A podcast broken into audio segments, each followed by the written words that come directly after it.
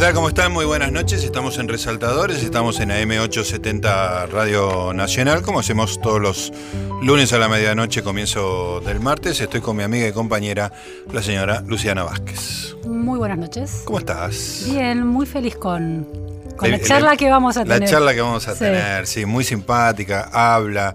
Es una, una, entrevistada ideal y la verdad que es ideal, sobre todo por el libro que hizo que nos gustó mucho a los dos. ¿eh? Estamos hablando de María Gainza, autora de El Nervio Óptico. María, buenas noches. Hola, ¿qué tal? ¿Cómo están? Muchas gracias por Bueno, te metimos presión, tenés que hablar mucho y de manera muy simpática. Problema. Espero no decepcionarla. bueno, hay que decir que María es autora de El Nervio Óptico. En realidad María tiene un, un, pasado como corresponsal del New York Times y corresponsal del Art News.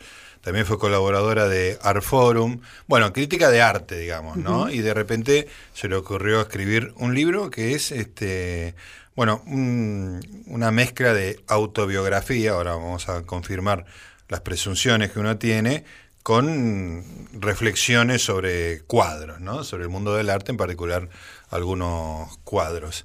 Eh, contame un poquito de tu pasado, va, el pasado por ahí, lo, lo seguís haciendo. ya, yo ya te convertí en una escritora No, no, lo exitosa. bien que haces. Porque en verdad trabajé muchos años como crítica de arte, pero sin, digamos, como un poco de cara dura.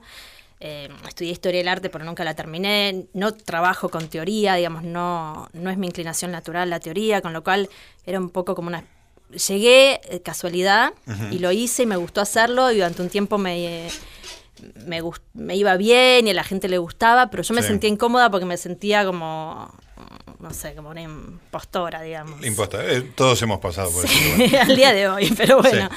Eh, con lo cual en algún momento empecé como a perderle como la el placer, que es igual es un tema que me, me, pasa siempre cuando algo se me vuelve un oficio, mm. se me empieza a secar entre las manos. Claro. Pero bueno, durante mucho tiempo, siete, ocho años, trabajé en Radar y era como la crítica de arte del suplemento. Sí.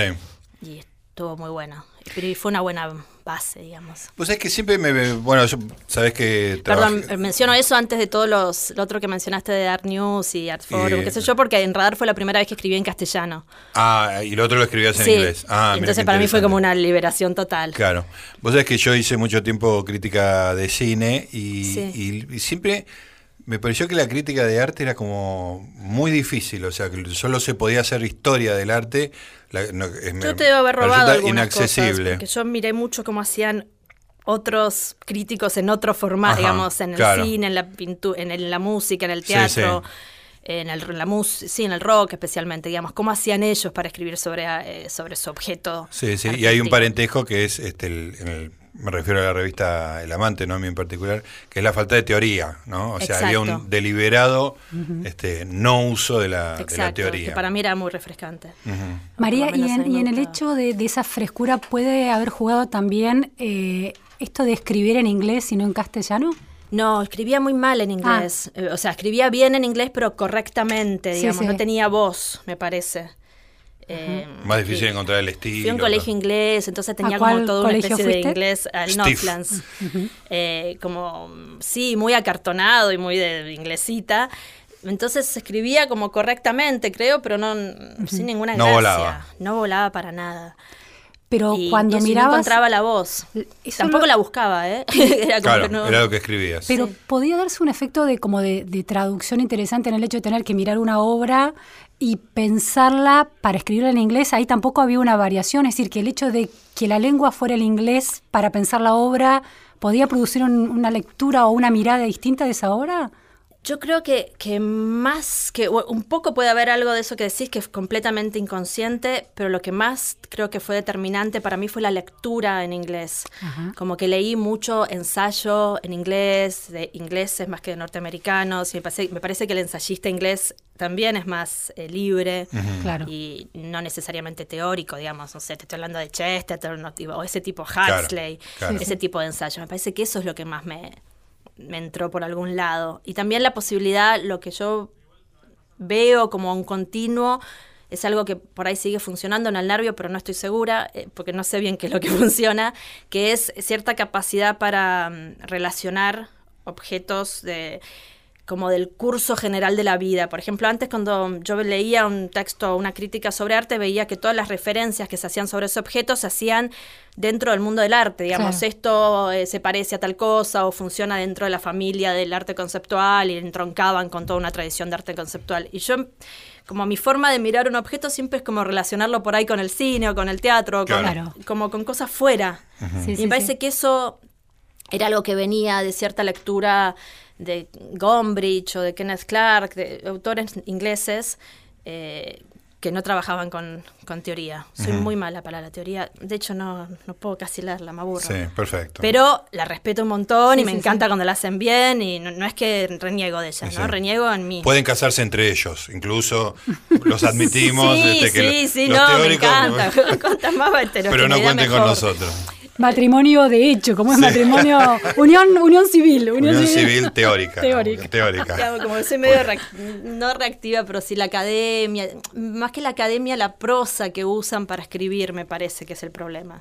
Más que la, que la teoría, digamos. La teoría en verdad son como como pensamientos generales sobre cosas y que está buenísimo. Lo que pasa es que la prosa que usan para escribir, especialmente en, lo que es la facultad, o por ahí algunas amigas mías que trabajan como historiadoras en el CONICET, eh, parece que es una prosa que es muy muerta y que no comunica. Claro, y yo lo que más quería hacer era comunicar. Es algo muy del periodismo. Claro. Yo me siento más periodista que otra cosa. Claro, pero al mismo tiempo con una cosa muy personal, ¿no? Porque el, el libro, ya nos vamos a meter en el libro, pero tiene esa cosa autobiográfica. Pero contame antes qué pasó, cómo llegaste a Arforum, a New York Times, ¿qué pasó con eso? Eh, Porque sí es casualidad, por casualidad, pero siempre hay... Sí, no es lo que a uno le pasa habitualmente. No, totalmente. Me desperté esta mañana y me convertí en el, corresponsal del New York Times. No, porque no fue, en verdad es, trabajé en la corresponsalía, ahora vamos a aclarar. Ah, ah, ah. Eh, lo, de New York Times es casualidad, realmente creo que se lo debo a que tenía muy buen inglés y justo conocí a una persona que estaba trabajando en la, corresponsalía de New York Times en Buenos Aires, eran dos personas, un corresponsal yankee y una especie de persona acá que era una especie de asistente, productor, todo. Y vos eras esa persona. Clifford, Krause era el corresponsal o quién era? Ah, Clifford Krause, exactamente, ¿lo conociste? Sí, sí, sí, ah. totalmente. Yo cuando empecé a trabajar con él, él acababa de llegar a Buenos Aires. Se estaba yendo uno anterior, ¿que lo conociste el anterior? No. Bueno, no sé, pero la chica que me, dejó el trabajo me dijo que el anterior era bárbaro. Como que me dijo. o sea. Eh, y bueno, nada, entonces eso, con Clifford trabajé, tal cual. Eh, con lo cual, nada, era como la cocina, no es que escribía. Ah, hacía unos informes, iba a la calle, hacía las notas, hacía entrevistas, traía el material, producción. Está bien. Pero Art Forum ya es. no, en Art Forum ya escribía, sí. En Art Forum ya escribía. Empecé trabajando en Art News, donde me, reescribían la nota por completo, la reseña por completo. Eh, pero bueno, eso también tiene que depende del editor, ¿viste? Que editores que meten más mano que otros. Y, y, ahí un día de cara dura, que ha sido como casi mi como lo que, de vida. Sí, el leitmotiv de vida. Mandé un mail a Art Forum un día y les ofrecí ser colaborador, corresponsal en Buenos Aires. Vi que no tenían corresponsal, les mandé mis notas en inglés, qué sé yo. No, aceptaron. no tendrían a nadie, me aceptaron.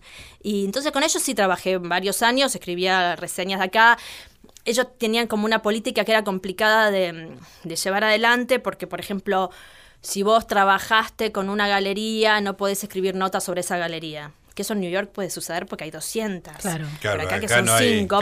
Yo había hecho por ahí alguna vez un texto para catálogo para Ruth Sacar. Entonces eso ya tachaba claro. Ruth Sacar. Ruth Sacar, claro. Bueno, entonces siempre era complicado. Intereses, claro. pero en un pueblo te limita mucho. Claro. En un pueblo mal pagado, además. Claro, además, eso. mundo del arte que somos tres piojos locos. Claro. Pero bueno, igual estuvo bueno. Fue interesante y nada, igual eh, y después también, ahora, los, ahora el año pasado escribí unas, igual siempre son reseñas, no son textos largos. Eh. No me da el inglés para escribir textos largos. Y además Artforum sí trabaja como con más teoría. En las reseñas puedes tener como más libertad y hacer como una cosita más em, informal si querés, pero las notas más largas de Artforum son más teóricas, y ahí ya no me dan las uñas de guitarrera. ¿Y cómo pasaste a Radar, que, es un Radar de casualidad de vuelta. Eh, había empezado a trabajar en Adrián Hidalgo también, un poco como producción general en la editorial. Y estaba Fabián Levenglick trabajaba en esa editorial, Fabián era el crítico de arte de radar y se estaba el, Fabián tenía la, la doble de arte de radar y tenía también una página los martes de arte en el diario, no sé por qué. eh, decidió elegir y dejar radar. Yo hubiese quedado como hubiese quedado Sí, con claro. radar, pero bueno, él eligió la otra. Entonces quedó ese lugar libre y me y sugirió mi nombre también de intuición, supongo yo, porque no había leído nunca una línea mía, y menos en castellano. o sea, Estaba cautivado por intuido- vos. Debe haber hablado mucho y haber pensado, pero bueno. Y mm, entonces me sugirió a Juan Boido, que estaba de Claro. editor en ese momento, y empecé a trabajar y enseguida eh, eh, me gustó mucho, lo digamos, como que me gustó mucho hacerlo y empecé a tener como muy buen feedback, lo que siempre te envalentona. Claro, claro. Entonces durante un tiempo estuvo muy bien y con, trabajar con Juan era muy divertido. Estamos hablando con María Gainza, es la autora del Nervio Óptico, un libro en el cual nos vamos a meter ahora dentro de un ratito acá en Resaltadores.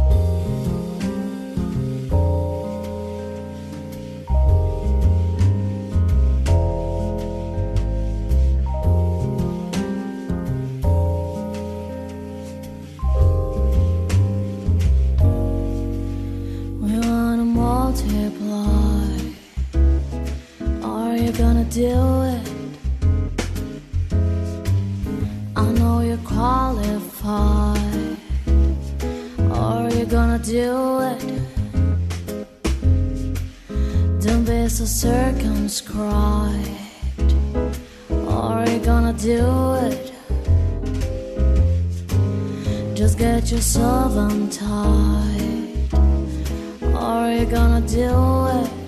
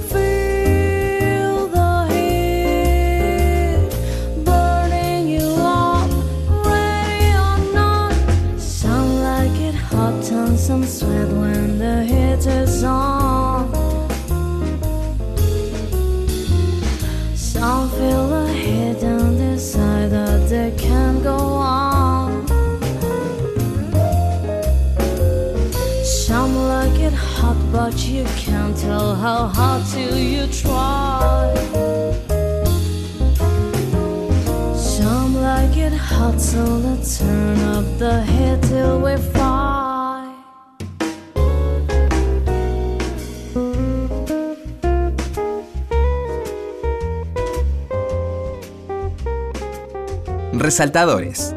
Hasta la una.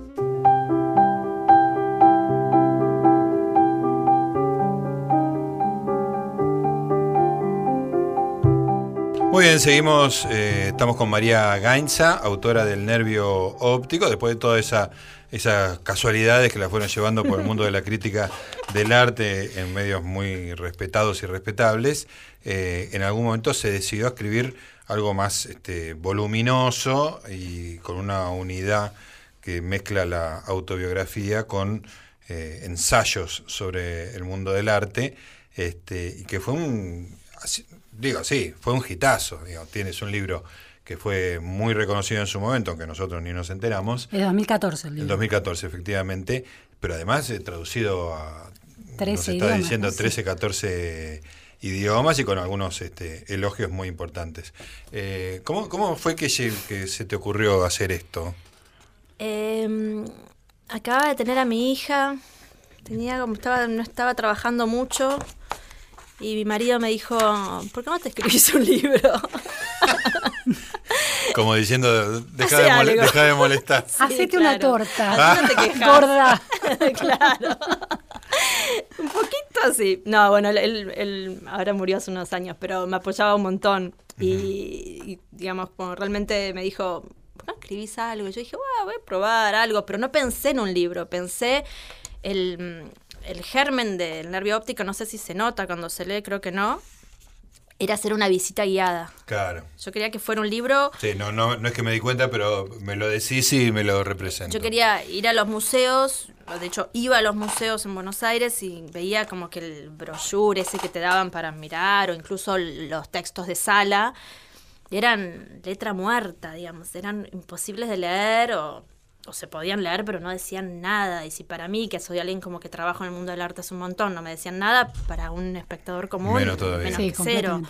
Entonces eh, empecé como a pensar eso, a fantasear con la idea de hacer una visita guiada, bastante megalómana igual en mi, mi idea, porque yo quería como que reescribir todos los textos de sala del museo, que fuera eh, como más caprichosa y más lateral y que Claro. no, por quizás no hablara de las obras más representativas o más claramente hits o mainstream del museo, sino de cosas más escondidas o... Entonces empecé pensándolo así. Y quería que fuera como de pintura que estuviera colgada en los museos, digamos, que la gente pudiera ir a ver Pudiera, esa pintura. sí, Esas sí. eran como las ideas base del libro. Y que de alguna forma se mantuvieron a lo largo del libro fue cambiando, pero esas ideas siguen estando. Todos los cuadros que menciono en el libro están en museos. Sí, sí. Que es difícil también porque yo quería abarcar más museos y que hubiera más pintura, pero hay pocos museos que tienen el patrimonio colgado. La mayoría, lamentablemente, por falta de lugar, tienen eh, como el Sibori, que tiene una colección muy linda de arte argentino que no está colgada porque no hay lugar, creo. Te cuento que, que cuando lo comenté el libro el- en Twitter, lo recomendé muy calurosamente. Más de una persona, cuando digo más de una persona, creo que son dos, pero me parece Más de una. Muy un grupo. significativo. Un científico es preciso. Sí. Eh, más de una persona me dijo que lo había leído. Toda la gente que lo había leído estaba súper entusiasmada. Te lo dije, así, que la gente que me reprochó que yo no había hecho caso en su momento. Pero dos personas habían hecho el recorrido. Sí. Se llevaron el libro y fueron a, ver los cuadros que vos este, describís. Sí, o sea, hay, hay una señora en, en YouTube que hizo, una señora grande, ¿eh? grande, grande, como de ochenta y pico, que hizo como una especie de videíto muy amateur, Ajá. casero, donde aparecen todas las figuras. Qué Está bueno. editado, o sea, muy precariamente Pero y se todo. tomó el trabajo, Se tomó el trabajo, Qué sí. Divina. Y pero lo que te contaba antes es que hay mucha gente también que me pide que las acompañe a los museos. Quiero ir con vos al museo. Y yo soy un opio en un museo. O sea, me quedo muda frente a los cuadros como cualquier persona. A Lo sumo te hago un comentario muy banal o alguna pavada o algún como- chiste. No me acuerdo de qué, de cuál de, de qué pintor decís que uno se queda frente a los cuadros y dice, pero la puta madre. de. Rothko. Rothko, eh, claro. Eh, no, no, no soy articulada ni elocuente frente a un cuadro. Eso por ahí viene después. Hay, hay- Soy lenta. E- Eso te iba a preguntar. Hay, hay un, no, no es una cosa que te surge eh, espontáneamente, hay que No. elaborarlo intelectualmente, digamos, ¿no? Sí, bueno, yo no creo que sí, no sé, debe ser intelectualmente, pero tengo un kit de herramientas chiquitito para trabajarlo. pero también tengo como el, ¿viste eso lo que los franceses llaman el esprit du escalier? Sí, que, es que como... te- después te acordás de. Sí, cuando bajás las escaleras, Lo que le tendría que haber dicho. Sí, eso, tengo eso para trabajar, como que... ¿Sabes cuál es el origen? Yo te aprendí cuál es el origen de esa expresión. No, me encanta esa expresión. Te la cuento porque yo Sí, me vuelvo loco. Porque dale. siempre lo que. Tenés una discusión con una persona y cuando te vas pensás, le tendría que haber dicho. Por suerte está el WhatsApp ahora. Claro, que podés retomar. Pero ya no es lo mismo, ¿viste? No, No, se no. en la cara. Tiene que ver con la, la asamblea legislativa que iban, hablaban, decían todo un discurso y después cuando bajaban la escalera se daban cuenta de que tendrían que Ah. haber dicho esa escalera es el espíritu Ah, de es la real, escalera. qué bueno. Es literal, Sí, sí, digamos, sí, ¿no? sí, sí. Bueno, no sé si es verdad, pero es buenísimo. Es buenísimo y es, eh, digamos, para mí es muy gráfico porque realmente siempre todo se me ocurre después. Claro. Soy lenta para pensar. Bueno, pero si lo vas a escribir después está bien. Está bien, sí, Claro. sí, sí, sí, sí. Pero Si para, tra- si trabajás hablando delante de los charla, cuadros, claro. Probablemente me vaya y en el subte diga, ay, no Podría le dije haber a dicho chicos esto. María, Bueno, sa- sí, ah, no, sabes que a mí el, el- el libro me, me parece encantador y me hace acordar a varias cosas. Por un lado, Lucio B. Mancilla, Mira. una excursión a los indios ranqueles, porque hay una voz, y me- vos me confirmarás o no si es un si es una idea equivocada, una voz de, un cierta, de una cierta clase social que tiene ciertos recorridos, eh, que tiene ciertos gustos, que tiene ciertas lecturas y mira la vida con, desde una cierta posición. Eh, tu apellido es un apellido, digamos, del patriarcado Sí, argentino. No sé si perteneces a ese Sí, patriarcado o no. Y en el libro hay eh, escenas de esos, de los petit hotels que, que ese grupo social pudo haber estado. Es decir, ¿cómo, cómo es la relación entre el uso de la literatura que haces y esa pertenencia social? ¿Cómo- Es un poco, lo- eh, lo hilo un poco con lo que hablábamos antes de estas lecturas inglesas. Sí. Sí, yo tuve una educación muy anglo, fui a un colegio inglés eh, re cheto de Buenos Aires, me considero un milagro, no mentira. Pero realmente eh, era un ambiente, bueno, nada, como, como no tengo ni que describir, un ambiente de Sí, clase sí. social alta en Buenos Aires, pero eh, sofocante, conservador. También con todas las cosas buenas, que puede tener toda ¿Cuáles mente, que es son? un contacto a museos de muy chica, Claro. viajes, que después ya no hice más porque me dio miedo, pero digamos, sí, mucho viaje y mucha... mm, Yo creo que esos colegios, que ese tipo de colegios lo que mejor te da, o lo único, realmente la única herramienta buena que te da es el inglés. Te da muy buen inglés y que si te vos de casualidad te gusta leer, eh, en mi clase, por ejemplo, éramos cuatro las que teníamos literatura inglesa, porque las demás seguían, podías elegir materias, ¿no? Entonces éramos cuatro chicas en una clase de literatura inglesa que teníamos cuatro maestras, hacíamos, teníamos profesora de teatro moderno, profesora de Shakespeare, profesora de, digamos, ese, solo eso valió la pena todo el Claro, colegio para una, mí. es una educación privilegiada. Es una educación privilegiada. Ahora, le preguntás a eh, el resto de la clase y por ahí nunca eh, les leyeron nada, porque tomaban economía o otro tipo de materias. Pero para mí eso fue un golazo, eh, que por más que reniego del colegio y reniego de un montón de cosas, aunque ya me, amigué con todo también, ya pegué la vuelta, eh, eso fue, digamos, eso me parece que es lo que vos ves como mancillesco Claro. quizás, ¿no? Sí, sí, puede como ser. ese tipo de educación, sí, como de clase social. Claro, y que edita el ojo también, ve ciertas cosas, tiene cierta, como cierto desapego a, a la, a la vorágine de la vida más, Claro, este, claro. más del trabajador, ¿no? Sí, obvio, bueno, sí, el síndrome de, de- creo que lo llamo, no me acuerdo cómo lo llamo en el libro, pero como la cosa de, de- de cuna de oro, Claro, de sensación de que de que, nada, de que por más que no tengo un mango, igual bueno, de alguna forma voy a zafar. Claro. Eso es Claro, como que este- inevitable. el, el- el suministro de bienes está asegurado. Como De que alguna forma, por más que Sí. ahora me cueste llegar a fin de mes y qué sé yo, tenés la sensación de, bueno, en algún, o sea, tengo un lugar donde caer. Última, tocas Claro. el timbre de tu mamá, digamos, ¿no? Claro. Que eso es, digamos, no lo puedo negar. Eh, No, no puedo hacerme la caretearla y Sí, decirle, sí. no, no, no tengo un mango. O sea, sí, no tengo un mango, pero No, es lo mismo que no tener un mango de No otra, es lo mismo que de no otra clase Claro, social. pero No. con esa disponibilidad de bienes culturales haces una voz literaria. Me parece que hay sí. algo de eso. Sí. ¿No? Sí, sí, sí. Es- sí, es un poquito sin darme cuenta. Claro, Ahora cuando sí, vos sí, me lo sí. marcás te digo sí.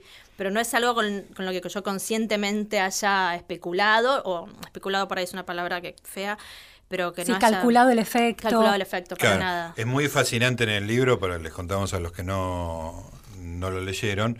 Eh, es- eh, hay una descripción casi antropológica, ¿no? De una clase social a la cual nosotros no accedemos, digamos, ¿no? Porque es, es- es una clase social muy alta en la Argentina y en la descripción de las casas, de los objetos que hay en, Sí, sí. en las casas, es muy delicioso y, y María tiene como, en el libro por lo menos, este, como una doble pertenencia, como que vos perteneces a eso y sos un poco la oveja negra Sí. que reniega de todo, pero reniega sin culpa, digamos, ¿no? Hay una cosa Sí. fresca en ese renegar. Sí, ¿no? reniego sin culpa y los critico también Sí. sin ser traicionera, porque Claro. tengo... Sí, sí. No, cari- No, lo que me pasa es... no es que te fuiste al muchos- monte a hacer no. la guerrilla, digamos, Sí, ¿no? sí, sí, sí. Y durante mucho tiempo era más romántica, pensaba como que, que el, pro- el problema de la clase alta era no, no que tuvieran, vivieran en countries o tuvieran castillos o tuvieran 4x4, sino que eran como impostores, ¿no? Llevaban una vida así como de, de farsantes. Falsa. Después eh, me salí mucho de esa clase cuando terminé el colegio, hice mucho esfuerzo por salirme y por como buscarme un mundo nuevo, como amigos nuevos, y me rodeé de gente como más, quizás más bohemia o con, o con eh, intereses más par- par- parecidos a los míos. Y la verdad es que después te das cuenta que hay farsantes y qué sé yo, en, En todos lados. todos lados, que el género humano es bastante Claro. farsante. Claro. Entonces, eh, eso un poco te amiga con los tuyos. Claro. Y a la vez Claro. hay algo eh, que me parece que está bien en hacerte cargo de dónde venís. Me parece que te vuelve como un poco más auténtica. Y es la materia de tu literatura, además, sí, ¿no? me parece que no estar enojada está Claro, bien. sí, claro, sí, sí. claro. Eh, no sé, me, me da la sensación de que está bien, que es más obvio estar enojado. Claro, además, claro. como literariamente, que Sí, escribí Claro, traición- el, Sí, ¿no? sí. el traidor de clase, que Claro, escribe de-. Me parece que es más obvio como relato. Sí, Sí, como sí. la novela del siglo XIX, rojo y negro, ese tipo de, Claro, de la revista bueno. o del tipo que se que abandona su clase. Claro, Sí. sí, sí, sí. Claro, acá hay una cosa este, cariñosa y burlona al mismo tiempo, Sí. ¿no? Uno ve personajes de ese, de ese mundo. Digo, cuando se incendia tu casa y tu mamá se va a la... a la- Qué buenísimo. Contale un poquito, por favor, ya nos vamos a la pausa, pero contá ese Eh, detalle porque sí, me parece bueno, de una ese, genialidad. Ese justo es verdad, pero no sé, mi mamá no leyó el libro, así que... ¿No lo leyó? Lo regala, pero no lo leyó. Ay, qué es divino. raro. Ahora que le va bien, como... No sé si es el, argenti- el argentino es muy exitista en general. Sí. Mi mamá es muy exitista. Entonces ahora como le va muy bien, lo regala. Sí. Lo compra y lo regala. Perfecto. Esto es lo que hizo mi nena. Pero no lo leyó. Y, pero, No pero, le- No, lo leyó porque alguien le dijo que no le iba a gustar. Ah, por los secretos Por esta familiares. anécdota. No por esta- nada. Si yo contara los secretos familiares, me hago Sí, sí. bestseller. Es otra novela. Sí, pero un novelón. Eh, esa, bueno, igual la historia de la embajada es verdad, que cuando una vez se, se incendió mm, el departamento donde vivíamos, sobre Avenida Libertador, eh, el perrito que yo tenía acercó el colchón a la estufa de cuarzo y se prendió fuego el colchón. Y mi madre salió, corri salió corriendo, no, o sea, tomó el ascensor y corrió sin, digamos, se olvidó de todos nosotros. No, no se ocupó de salvar a nada ¿no? ni a Y nadie. corrió, lo que yo recuerdo en mi memoria, en bombacha. corrió, pero lo raro es a dónde corrió. Corrió hacia la embajada norteamericana que estaba a una cuadra. Porque ella piensa que los yanquis te van a salvar de todo, ¿entendés? Toda su vida me dijo, andate del país. Y si hay un incendio. Si hay un incendio en la embajada. Fue cuando, claro. Y volvió como con un suéter en la cintura que le habrá prestado el portero, que probablemente Dijo, no la dejó pasar. No es acá. A todo esto, en verdad, tiene como un doble, la doble lectura, que no es solo el tema de los norteamericanos, eh, sino que además esa casa fue la casa de una bisabuela de mi mamá. Entonces Ah, es como doble hogar. es su, su hogar. Es su hogar claro. por doble. Es Porque muy lo de los norteamericanos eso, es una ¿no? pátina Claro. que le gusta mucho. Entonces, bueno, esa anécdota es verdad. Extraordinario. Estamos con María Gainza en Resaltadores, acá en AM Radio. Gustavo Noriega en la radio de todos.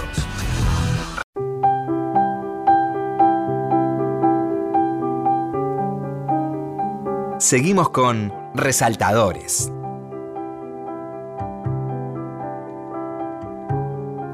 Muy bien amigos, estamos con María Gainza, autora del Nervio Óptico, y es un libro que no paramos de elogiárselo con Luciana, y ella está muy intrigada de que a tanta gente le haya gustado. Entonces no, no, no encontrás el secreto de tu propio libro. No, y parece falsa modestia, que es algo hor- horrible, pero sinceramente no, no termino de ver por qué, por qué gusta tanto. Y me encantaría, como te decía, eh, entender por qué gusta tanto o qué hice bien para poder repetirlo, pero no, pero no lo veo. No lo ves. Eh, Soy ciega a eso.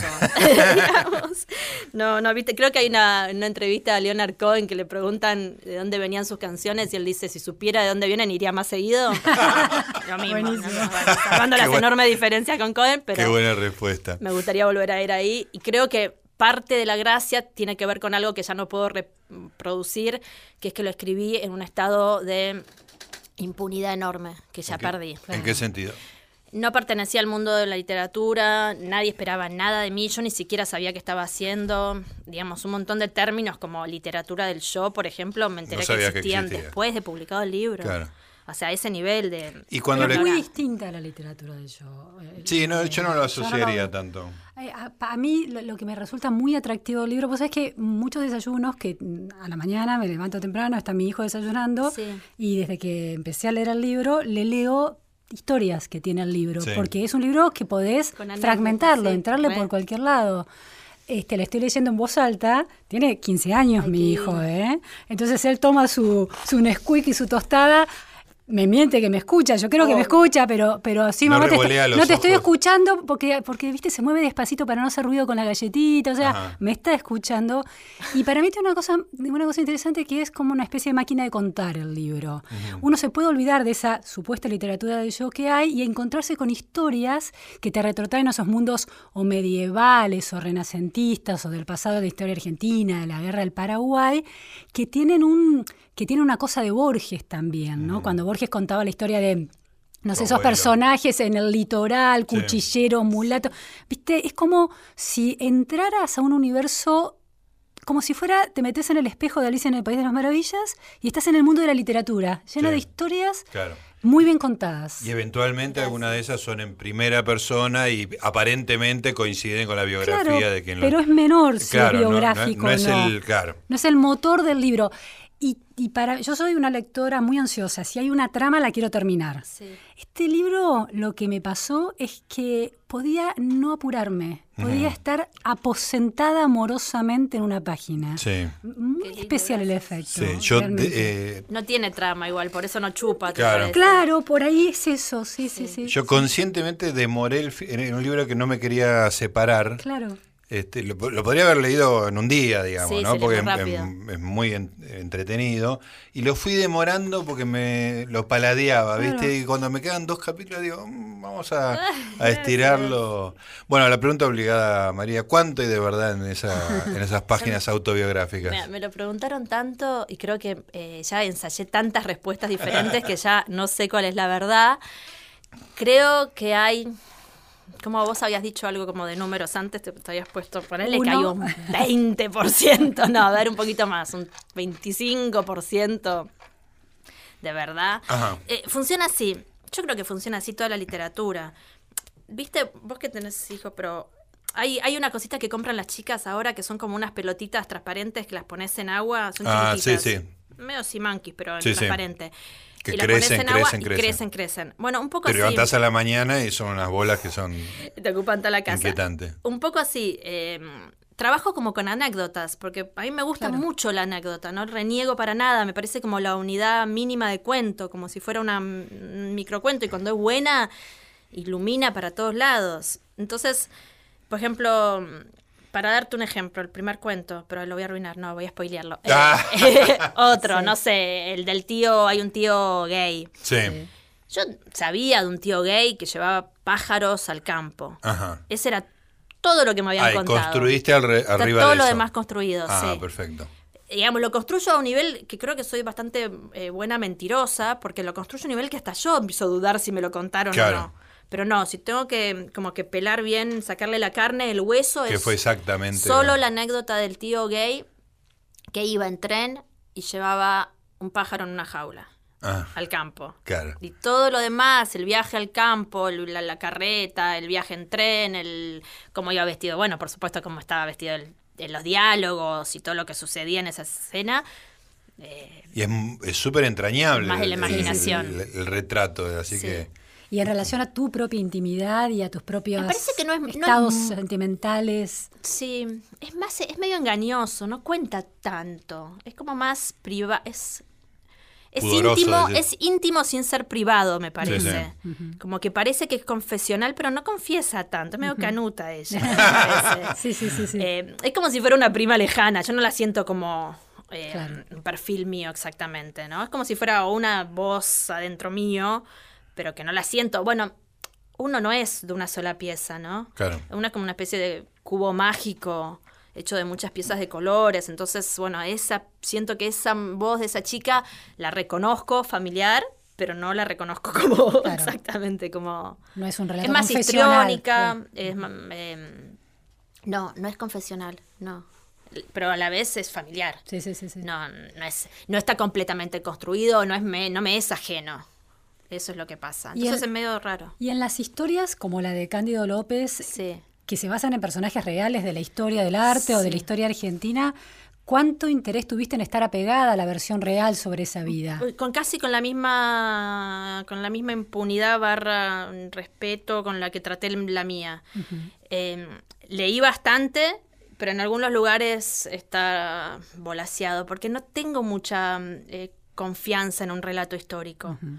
Había un libro muy lindo de Gombrich, que el del inglés, cuando, que fue uno de los primeros libros de historia del arte que leí cuando era chica, tendría 18 años, que es una historia, así como una historia del arte. Pero el libro, en vez de llamarse History of Art, se llama Story of Art. Ajá, Y claro. Para mí eso Sí, le fue cambia toda la fundante a los 18. Dije, Claro. claro, y el tipo te cuenta toda la historia del arte desde, no sé, creo que empieza con los vikingos. Esta es una historia espectacular, es Gombrich, es un tipo salido de la academia, Sí, sí, sí. eh, recontra con sus fuentes y sus, eh, y sus lecturas encima. Y incluso él le pone Story of Art, porque se da cuenta que es un cuento, digamos, la historia es un cuento, depende, uno a veces no se acuerda lo que hizo esta mañana. Sí, sí, claro. Entonces, como, Tenés que empezar como a- historiador, yo entiendo que hay fuentes que uno puede manejar, pero también hay momentos donde uno, digamos, esas lagunas que hay en las historias me parece que son como lugares fértiles donde uno puede como crear. Claro, son No, no oportunidades. sí, son sí. oportunidades, tal cual, no son como pozos. A mí me pasa mucho con las biografías eh, norteamericanas. Viste que algunas biografías norteamericanas son como unos libros, no sé, Tremendos de volúmenes, de sí. 200, no sé. Hace poco leí una de Patricia Highsmith. Era eternidad, llena de datos, Sí. pero que al final es como que ahogan a la figura. Sí, en cambio, sí. por ahí lees una novelita, no sé si las leyeron, estas más biográficas de Chenos. No. Ah, tiene tres novelitas de Chenos, que es un escritor francés, que Sí. son divinas, súper recomendables. Me encantaría poder copiarlo igual. Eh, una sobre Zapotec, que es un corredor. El Emil Zapotec. Ah, léela, te va a encantar. Ah, Se llama genial. Correr. Sí, un maratonista. 100 páginas. Ah, qué genial. Espectacular, espectacular. Otra sobre Ravel y otra sobre Tesla. Tesla, Ah, claro, un bueno. personaje son extraordinario. tres Sí, sí. biografías de 100 páginas. Claro. eh, ¿Están, en castellano o en francés? En anagrama creo salió. Anagrama. Sí. Ah, genial. Sí, sí, sí. Muy lindas, cualquiera de las tres. Eh, La de Zapotec, la mía es mi favorita. Eh, pero es como que hace traza un arco, agarra un momento histórico, no toda la vida de Zapotec, y, y hace como unas pinceladas de ese momento, y, y hace algo que s- cobra vida. Claro. No sé, mi hija tiene como unos esos libros que los abrís así Sí. y se vuelven como 3D. El troquelado. Claro. Y nada, estas biografías cobran mucha más vida, son como, están más en braille, digamos, Sí, sí. que toda esa biografía de mil páginas. Vos sabés de que me pasó, estaba leyendo una, me regalaron una biografía descomunal de Muhammad Ali, ¿no? Que es un personaje muy importante en mi vida, digamos, desde la distancia, este, lo- una gran admiración, tipo que me encanta. Y cuando me regalaron ese mamotreto, pensé que la iba a pasar Bomba. genial. Y era una cantidad de datos sin vida. Claro. Viste que, digo, a nivel periodístico, cualquier cosa que, Obvio. cualquier referencia me tiro en el libro y la voy a encontrar. Volví a ver peleas, videos, qué sé yo, pero faltaba una Sí. cosa vital, Sí, ¿viste? es que la ahogan, es como que le Sí, meten sí. rocas adentro. Totalmente. Nos queda muy poquito. Estamos con María Gainza, autora del Nervio Óptico, y a partir de ahora, amiga de la casa.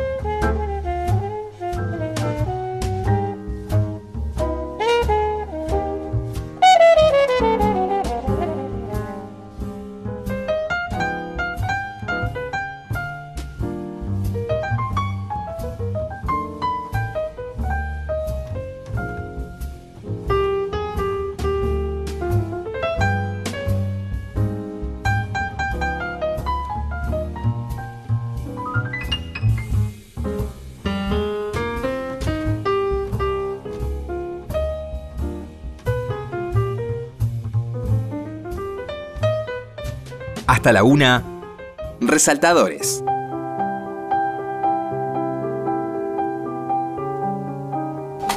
Muy bien amigos, estamos en el último bloque del Resaltadores de hoy. Estamos con María Gainza, eh, disfrutando de la conversación, como disfrutamos en su momento de la lectura del nervio óptico. No sé si alguna vez recomendamos un libro en particular, porque son no son charlas las de Resaltadores tan ancladas a un libro, pero este libro nos pegó sí, sí. tan, tan fuerte que este, insistimos mucho.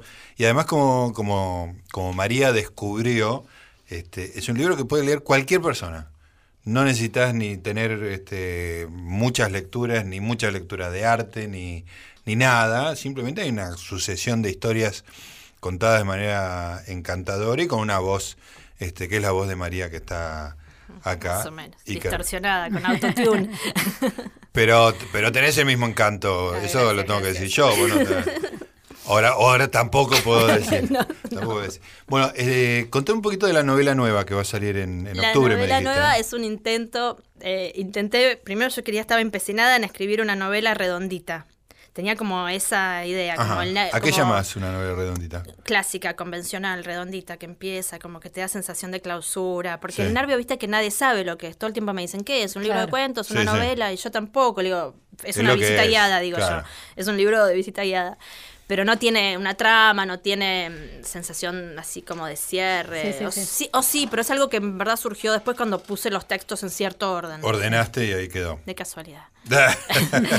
Entonces, eh, quería escribir una como una novela como más convencional, pero se me apareció un personaje de, eh, charlando con unos amigos, mencionaron a una falsificadora de los años 60 que había sido una especie de femme fatal en el circuito de los bares de que la Avenida Corrientes, en el Ditela, qué sé yo, una mujer como muy oscura y luminosa a la vez y muy buena falsificadora. Esa era la leyenda.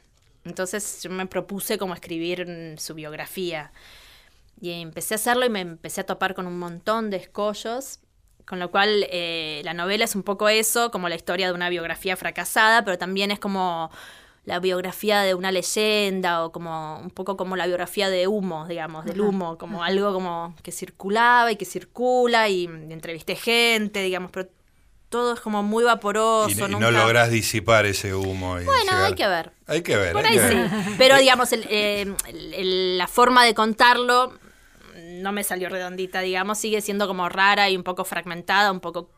No, es muy diferente al nervio, pero también tiene como esta estructura un poco como que va de a pedazos, un poco lo que decías vos que se puede leer de a pedazos todavía. ¿Viste la película de Orson Welles sobre la Sí, falsificación? por supuesto, Ah. de hecho la menciono, sí, Ah, me encanta. ok, la porque de- digo, es ineludible la sí, referencia, La ¿no? de Emil de Ori, sí, Sí, sí, sí. sí, sí, me encanta. Es una película increíble, Sí, con como- una cantidad de chistes Como el padrino de la mafia, Sí, esta es la de la sí, falsificación. Tiene muchas historias de falsificadores y Orson Welles en la película está falsificando todo el tiempo. Hay Sí. como una, nive- distintos así, niveles. sí. Y me dio la sensación de que lo tuyo también. Sí, sí, es un poquito así, como un intento de eso. Me parece que quedó linda y es también es en primera persona, pero es como, como si fuera otra de las tantas voces que, que me acosan ahí adentro hace de noche. como diciendo, tráigame el chaleco de fuerza. María, Y tengo otras. ¿Y, y vos qué, qué autores o autoras de, de literatura argentina lees y son referencia?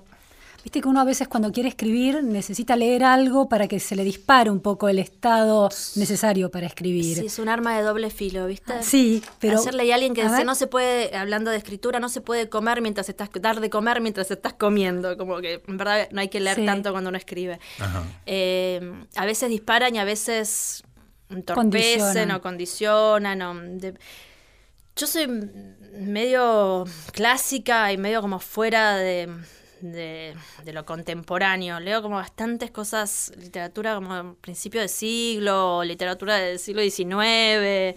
Leo más, ten- tengo muchas deudas, por ejemplo, que estoy saldando. Por ejemplo, estaba leyendo La montaña mágica, que tendría que haber leído hace años, pero también no, porque me parece que, digamos, yo pasé por, por varias situaciones de enfermedades y qué sé yo, y creo que es un libro que hace 20 años no lo hubiese entendido. Mm. O no- y ahora es como que tiene otra, otro espesor. Eh, leo contemporáneos para saber un poco qué se hace, qué, qué están haciendo y mm, literatura argentina, bueno, por ejemplo, antes te mencionaba a Mariana Enríquez, que, que es, pero además que es amiga, la respeto muchísimo y me parece que es muy buena haciendo lo que hace. Eh, y, y después leo de, qué sé yo, leo de todo, como que no tengo como autores así... eh, ¿Y del siglo XIX qué, qué es lo que lees? Leo muchos sigo leyendo muchos Ingleses. ingleses, leo, leo muchos franceses, Ajá. me encanta Stendhal, que antes Ajá, mencionaste. sí, sí, sí. Bueno, Flaubert, por supuesto, pero Sten- me gusta más Stendhal. Claro, son soy esos de mundos completos que vos decías, ¿no? Esas novelas con esos mundos cerrados donde todo tiene una resolución final, ¿no? Sí, pero ese Stendhal es muy moderno también, es como un canchero para mí, para la época. muy moderno. Y ahora, no sé, por ejemplo, algo que no es de la literatura, pero acabo, estaba mirando esta mañana algo que seguramente por ahí lo digo y ustedes me van a decir, sí, claro, pero yo no lo había mirado nunca, que es, no es literatura, pero es, eh, es un tipo que se llama Levitch. ¿Lo tienen? Stephen Levitch, que tiene un, es un documental que se llama The Cruise. Como No. el crucero, que es un tipo que hace visitas guiadas por New York en, un, en Ah, un no. bondi. No, buenísimo. Y el documental Sí. es, le ponen una cámara al tipo y el tipo está haciendo su visita guiada en el Bondi por New York, ¿no? Y es increíble, tienen que verlo, es increíble porque es literatura, digamos. Sí, sí. Es, es como una visita guiada y es lo más cerca a un crítico de arte genial que escuché muchas en mi vida. Digamos, pasa por Nueva York y le en- entran unos éxtasis con la ciudad que te los transmite de una manera increíble. Ah, bueno. Digamos, y por ahí eso me es más nutricio Claro. que, que a veces un Que libro. una- que un Igual libro, leo un claro. montón, ¿eh? Eh, pero a ver, no, no miro series, por ejemplo, soy ¿No? como una especie Ah, de mira. talibana de las series. no, pero no porque, no sé, no me son nutricias, o sea, como que no. Eso te da un tiempo libre enorme, hay que decirlo. Sí, sí, porque te tienen de rehén. Ya Sí. yo una fóbica no me pueden tener de Sí, rehén. es droga, Claro. es droga, la serie es droga. Es droga, ya lo Claro, es si tenés Es droga, el- pero te la van cortando mal después. Porque al principio te dan muy buena y después no. Yo no sé mucho de droga, pero me, me da la sensación de que después te van dando Claro. las porquerías. al Yo sé mucho de la droga de la serie, si querés otro día charlamos. O el chocolate, que al principio, los chocolates nuevos, que al principio son riquísimos y van como Claro. perdiendo calidad. No sé, me da la sensación. Ahí está. Bueno, vos por las dudas mantenete Fuera de la serie. Clean. alejada. Clean. Ahí está. ¿Y el cine? En cine consumo poco, la verdad. Debería consumir muchísimo más. ¿Pero por qué Consumía debería? mucho. No, porque Tiene deudas, debería, deudas mucho las épocas que consumía, que iba al videoclub y alquilaba. Había un videoclub sobre la calle Córdoba, que seguramente vos te acordás, que se llamaba New Planet, ¿puede Ah, ser? New Planet, claro. Sí, que hacía unas vidrieras medio... Sí, sí. Y disfrutaba mucho yendo a buscar las películas y haciéndome ciclos de Cassavet, ciclo de Hitchcock, ciclo de... Claro. Y ahora con la nueva tecnología... ¿No te sentís cómoda? No, ¿viste que, hay una, que hace unos años había una publicidad de unos viejos en un jacuzzi que leían un manual y la vieja le decía, gordo, apretá la tecla buble. Bueno, me siento así, no, no doy pie con bola, me traen un pendrive, lo, lo enchufo en la tele, no caen los subtítulos, no sé, es como que me superó y entré como un periodo raro. Y cosas más amigables como Netflix. tengo un amigo, no, tengo un, pero Netflix no tiene la oferta que vos querés. no. Me gustan mucho los documentales. Sí. Mucho, Ay, mucho, mucho. Hay algunos, sí. sí, sí. Es lo que mejor, Sí. lo mejor del catálogo es está Creo por el lado de documentales. Sí, esos vi un montón buenos. Este de The Cruise estaba en Netflix y ahora está en YouTube. Pero se los recomiendo sinceramente. Hoy lo ven. Hoy lo veo. y me mandan un... No, porque es sinceramente muy bueno. El Me tipo es un está. genio. Te hacemos una devolución. Sí, el tipo es muy genio. Muy, muy, muy genio. Y tiene algo muy vivo en, en- en la prosa, en su prosa. Es esa Sí, gente sí, que sí. habla muy articuladamente y no para. Y es como... Habla recto, como dice Esteban Schmidt. Sí. Habla recto. Sí. Y, y hay alguna exposición de arte o de, no sé, de escultura, de pintura, de fotografía que tengamos que ver hoy, Hoy. en Buenos Aires? Mm, El otro día fui a la reapertura de la fotogalería del San Martín. Y había una muestra muy linda en la fotogalería que yo no conocía a la fotógrafa que se llama Lucrecia Platt. Era una fotógrafa como de sociales de los 70s Ajá. y 80s, me parece. Eh, no sé, había como unas fotos de Mau Mau, ponerle. Hoy me vuelvo loco. Muy lindas y muy moderna. Y es una fotógrafa que nadie conoce. ¿eh? Claro. O sea, yo después averigüé. Sí, no es que es conocida y yo no la conocía. Es una mina que no se conocía. Tiene unas fotos como de toda gente sonriendo, como si fueran en una especie de rompecabezas de Jorge de la Vega. Viste Sí, que sí. tiene todos los dientes blancos así. Muy buena. Es una muestra Martín. chiquita en el San Martín. Que me Ah. parece como algo como raro, distinto, no es mainstream, Claro. digamos, no es como la típica muestra. Sí, sí, sí. Y me parece que yo iría, como que me gustó mucho verla. Bien. Eso iría a verlo. Tomamos nota y también te hacemos un resumen Dale, de todo lo, que hicimos. Bueno, decime el nombre de la, de la próxima novela. La luz negra. Ah, no lo habías dicho. No, es que, no dicho. es que me había No, por anagrama sale en España en octubre. No Ajá. sé si llegará acá uno o dos meses después. Y co- eh, nos quedó una sola cosa de tu éxito, que fue Sí. el nervio óptico. ¿Cómo es que llegó a, a 14 lenguas distintas? Eso sí, es porque tengo una buena representante en España. Ah, ok. Eso sí. Sí. hay que darle hay, la hay alguien que trabajó y Sí. hizo- no fue Eh, casualidad. Un día me llamó, que no fue casualidad, eh, mi amiga Mariana Enríquez le recomendó, sin avisarme porque no éramos amigas en ese momento, le recomendó mi libro a su representante española. eh, a, la, a la representante que se llama María Lynch le gustó mucho, me llamó, me ofreció ser representante, yo no sabía lo que hacía una representante, Claro. le dije, ¿en qué consiste Si tu es- tarea? Si es legal, puede ser. Sí, y sí, le- sí es ilegal un poquito Pero- también. Charlamos. Si es legal y Eh, conviene. pero llámame por la otra línea. Pero eh, no, lo que yo le dije, bueno, o sea, mi referencia eran las galerías. Le digo, ¿qué sos? ¿Como un galerista? O sea, Claro. o sea yo vivo en el mundo del arte. Traduce, traduce al mundo del arte. Tal cual. buenísimo. Entonces me explicó y dije, bueno, me dice, mira, es, es una novela, me dice, es un libro raro porque no es ni una novela, ni cuentos, ni nada, es difícil, pero le tengo mucha fe. Me dijo, me gusta mucho, quiero tratar de moverlo. Y ella lo movió en anagrama y de anagrama empezaron a caer las fichas para, o sea, lo siguió moviendo. O sea, que realmente es su, su tarea, yo no hice nada. Y de esas 14 lenguas, ¿cuál es la lengua más rara? Quería Porque ver. les cuento el inglés, francés, italiano, alemán. Alemán. Gre- griego. Griego ¿Chino? raro. ¿Tenemos Sí. chino? No, y los, ru- los chinos y los rusos voy por ellos, porque todavía no tengo. Ah. le digo, ¿por qué los rusos no? Mundial. Pero no, es el no sé. mundial, le dijiste. claro, ay, sería un golazo. Nos pusieron la música como ponen las sillas arriba de la mesa cuando hay que irse, porque se nos acaba el tiempo. María, fue un placer. ¿eh? Igualmente, muchas gracias. Muy Me divertido. venir. María Gainza, autor del Nervio Óptico. Luciano, nos encontramos la semana que Dale. viene con todos ustedes. También Diego Rodríguez, Santiago Pfeiffer ahí del otro lado del vidrio sosteniendo este programa. Chao.